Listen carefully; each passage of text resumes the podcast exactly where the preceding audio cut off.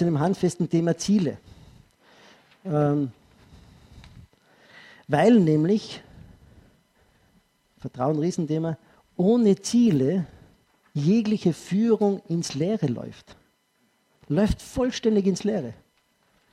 Management oder auch Führung, das streiten ja die Leute drüber, was ist Leadership, was ist Management, was ist Führung, da streiten ja die Leute drüber. Aber bleiben wir mal allgemein im Begriff Führung oder auch Management, hat ja die Aufgabe, was ist die Aufgabe der Führung? Das Beste aus den Leuten zu machen, ja. Aber im System von Resultaten zu Zielen zu gelangen. Dafür sind Führungskräfte da. Dass von Zielen zu Resultaten gelangt wird. Und wenn man keine Ziele hat, wie will man dann an Resultaten arbeiten? Und ohne Ziele, wie will er da führen? Wie will der Bergführer führen, wenn er nicht weiß, wohin gehen sollte? Da ist einmal das Matterhorn oder was auch immer. Oder schon ein kleineres Hügelchen. Da braucht man klare Ziele.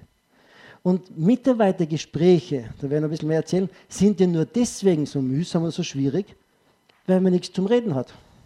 Im Sinne von, in den Unterlagen sind so typische Muster drinnen für, für Mitarbeitergespräche. Das ist schon okay, dass man solche Muster verwendet. Aber man hat eigentlich nichts zum Reden. Und jetzt wäre eben die schöne Sache, aber es ist kein Thema für, für das ganze Mitarbeiterführungsseminar, ist ein eigenes Thema, zu sagen, welche Kanzleiziele gibt es? Was wollen wir mit der Kanzlei erreichen? Innerhalb der nächsten drei bis fünf Jahre. Was wollen wir da erreichen?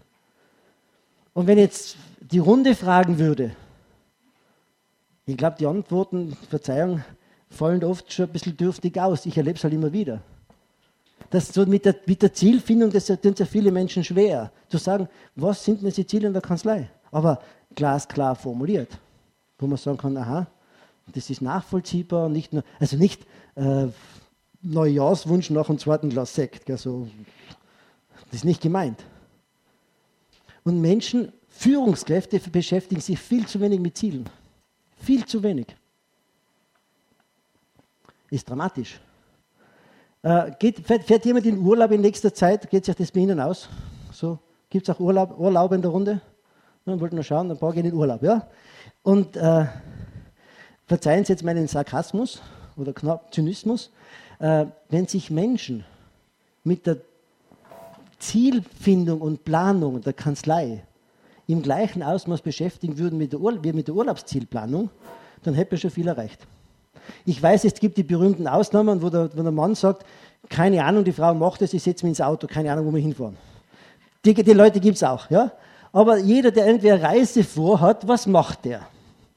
Wenn ich eine Reise vorhabe, üblicherweise, man schaut ins Internet, oder? Man redet mit Freunden, äh, man kauft einen Reiseführer, macht sich schlau, äh, man geht ins Reisebüro, erkundigt sich, was auch immer, oder? Ganzes Bandbreite, oder? Und da beschäftigt man sich stundenlang, tagelang mit dieser Planung der Reise. Bitte nicht das Wochenende nach Jesol äh, oder sowas, das ist nicht gemeint. Also, wenn man sagt, ich habe mal was Größeres vor. Ist bei Ihnen ähnlich? Kannst du mir dazu stimmen? Sage mal eine größere Reise vor, dass Sie in etwas so vorgehen? Recherche, Bücher, Freunde und Experten fragen. So ungefähr, oder? Stimmen Sie mir zu? Dann machen Sie bitte genau das Gleiche, in der gleichen Dimension für das, was Sie die nächsten drei bis fünf Jahre vorhaben. Es ist nichts anderes. Zu sagen, was will ich denn eigentlich? Was will ich denn eigentlich? Und die Beschäftigung mit den Zielen sorgt für Ziele. Die poppen interessanterweise so auf. Weil interessanterweise ihr Urlaubsziel ist auch nicht analytisch entstanden. Sozusagen, okay, fangen wir bei A an, nächstes Jahr geht es nach B, also alphabetisch. Das ist ja nicht analytisch entstanden, oder? Irgendwann einmal ist es aufgekommen, Sie wissen es gar nicht mehr woher, sagen, ich muss nach Kanada. Ich muss unbedingt in den Himalaya. Ich muss nach Südafrika. Und dann sagt, ich muss in die Toskana. Irgendwie ist es mal so aufgepoppt, oder? Stimmen Sie mir, Sie können, stimmen, nach dem Mittagessen ist ein bisschen schwer in der Runde, aber ist es so, irgendwann ist es aufgepoppt, oder? Nur es war irgendeine Beschäftigung damit, wie auch immer, ein Gespräch darüber, eine Reportage, irgendwie ist, irgendwie ist so gekommen, oder? Und genau das Gleiche passiert mit der Kanzlei. Ich muss mich mit der Kanzlei beschäftigen, mir ein paar Gedanken und es zulassen, auf einmal poppen die Ziele auf. Die Ziele poppen auf. Zu sagen, was will ich denn eigentlich? Und jetzt, das ist nur die, der, der, kleine, der kleine Bart, das ist ja der, der Fun-Bart. Das ist, ja, das ist ja angenehm, das ist so, ja, das macht Spaß. Aber nur ab dem Zeitpunkt kommt der Rest. Das muss ich überlegen, wen braucht es dafür, welche Werkzeuge brauche ich dafür, welche Tools. Das ist nur mal 20, 30 Prozent von dem ganzen Prozess und der Rest ist, jetzt geht's los. Und ich komme wieder zum Bergsteigen. Als Tiroler ist es halt mal so, wenn man irgendeinen Berg vorhat, sich zu überlegen, auf den Berg raufzugehen, ist dann nur schnell entschieden, oder? Aber jetzt geht es halt los. Was braucht man dafür? Brauchen wir Zwischenlager, wo übernachten wir? Ist auch okay, die Planung. Aber der springende Punkt ist, geh los und die Schwierigkeiten entstehen ja am, am Gehen. Und fehlende Ziele macht Führung fast, fast nicht möglich. Weil habe ich Kanzleiziele, kann ich es runterbrechen auf Teamziele, je nach Größe der Kanzlei, und kann es runterbrechen auf Mitarbeiterziele. Was kann der Mitarbeiter beitragen, um das Ziel zu erreichen? Und jetzt mal die Vorstellung, die ich jetzt erzeugen möchte. Ihnen wäre sehr klar, was Sie möchten in der Kanzlei, die nächsten drei bis fünf Jahre. Und Sie stellen sich vor der gesammelten Mannschaft hin und sagen, liebe Mitarbeiter, in der Kanzlei, Partner oder ich alleine, haben uns entschieden, entschlossen, Folgendes zu erreichen. Jetzt beschreiben Sie diesen Berggipfel, wo es hingehen kann. Das möchten wir erreichen. Schauen Sie mal alle ganz groß an wahrscheinlich. Sagen, wie sollen wir das alles machen, so in die Richtung? Dann könnten Sie sagen, ich lade Sie ein, liebe Mitarbeiter, da mitzugehen. Es kann eine Einladung aussprechen. Freiwilligkeit ist der Startpunkt des Managements. Man macht alles im Leben freiwillig. Und ich lade Sie jetzt ein, machen Sie mit. Was müssen wir alles machen? Sage ich, ganz ehrlich gesagt, ich weiß es auch noch nicht, was wir alles machen müssen. Aber dafür habe ich Sie. Dafür habe ich euch. Dafür seid ihr da. Ich weiß auch nicht, wir das alles machen. Ich weiß nur, was wir machen wollen. Und ich lade euch jetzt da ein, mitzumachen. Was müssen wir tun? Jetzt können wir es beginnen, runterzubrechen. Und wenn es jetzt runtergebrochen wird auf ein Teamziel, wo es eben geht, Automatisierung, jetzt praktisch, Automatisierungsthema im Rechnungswesen. Jetzt können wir es runterbrechen und sagen, lieber Mitarbeiter, was kannst du beitragen?